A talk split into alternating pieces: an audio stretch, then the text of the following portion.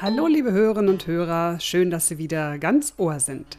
Das ist das 70. Abenteuer Motivation, der Podcast von und mit Nicola Fritze.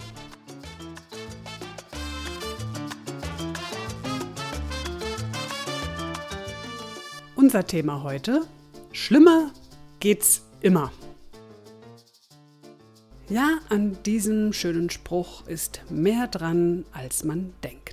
Da steckt viel Weisheit drin, die uns nutzen kann, unser Wohlbefinden, unsere Zufriedenheit, unsere Motivation, ja unsere Einstellung sogar zu verändern, sprich zu verbessern. Und in meinen Coachings stelle ich gerne die Frage, wie man eine Situation verschlimmern könnte. Dazu haben Sie in der letzten Episode schon einiges gehört. Vielleicht erinnern Sie sich, die Erkenntnis, dass ich eine Situation verschlimmern kann, macht mir wieder bewusst, dass ich die Situation beeinflussen kann. Und wenn ich sie in die eine Richtung beeinflussen kann, dann kann ich sie auch in die andere Richtung verbessern, äh, beeinflussen. Das heißt, wenn ich etwas schlimmer machen kann, kann ich auch etwas verbessern. So. Da ich sehr viel positive Resonanz zu diesen Fragetechniken erhalten habe, vielen Dank an der Stelle, möchte ich die Verschlimmerungstechnik heute nochmal aufgreifen und eine passende Geschichte dazu erzählen. Und zwar ist das die Geschichte vom Rabbi und dem zu kleinen Zimmer. Eine jüdische Frau klagte ihrem Mann gegenüber, Ach Mann, schau doch mal, wir haben viel zu wenig Platz. Wir und unsere fünf Kinder in diesem kleinen Zimmer, das geht überhaupt gar nicht mehr. Ich halte es nicht mehr aus. Und wir haben leider nicht genug Geld, um uns ein größeres Zimmer zu leisten. Geh zum Rabbi und frag ihn, was wir tun sollen. Er wird bestimmt eine Idee haben, wie wir unsere Situation verbessern können. Als treusorgender Mann hörte er natürlich auf seine Frau und ging zum Rabbi. Rabbi, sagte er, meine Frau jammert, dass wir viel zu wenig Platz zu Hause haben und leider nicht genug Geld, um uns ein neues oder ein größeres Zimmer zu leisten. Was sollen wir tun? Der Rabbi nickte. Er verstand die Situation. Nach einer Weile des Schweigens sagte er, hm, ihr habt doch eine Ziege vor dem Haus. Der Mann stimmte zögerlich und verwundert zu. Dann geh nach Hause und hole die Ziege ins Haus. Die Ziege soll einige Zeit bei euch im Haus bleiben. Der fromme Mann ging nach Hause und holte die Ziege ins Haus. Vierzehn Tage später aber kam der Jude wieder zum Rabbi und sagte, Rabbi, ich habe getan, was du mir geraten hast, sagte er. Doch es ist einfach nicht besser geworden. Was soll ich tun? Hm, du hast doch allerlei Federvieh da draußen, oder? Fragte der Rabbi.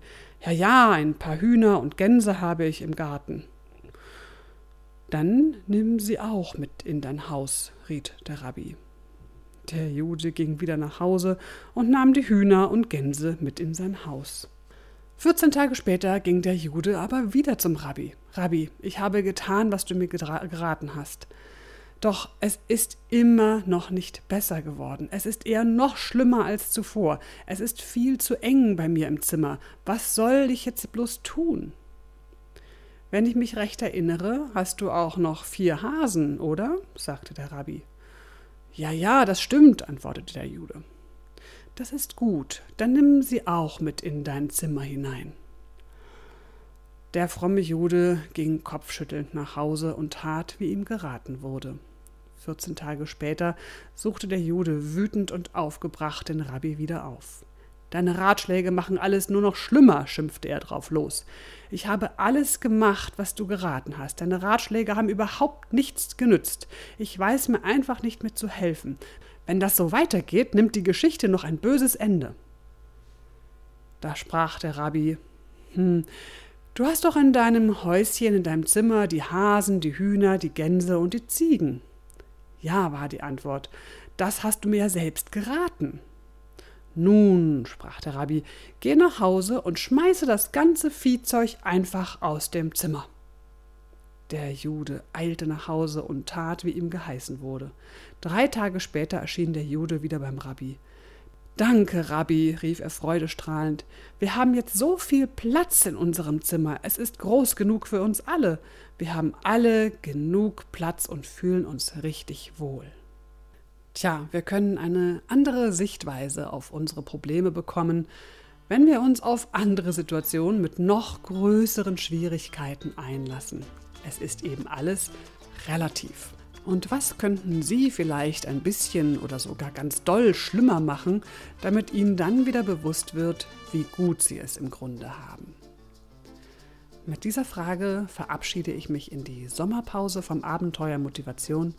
Genießen Sie den Sommer, vielleicht auch einen Urlaub an einem besonders schönen Ort auf diesem Planeten und lassen Sie es sich gut gehen. Wir hören uns im September wieder. Alles Liebe, Ihre Nicola Fritze.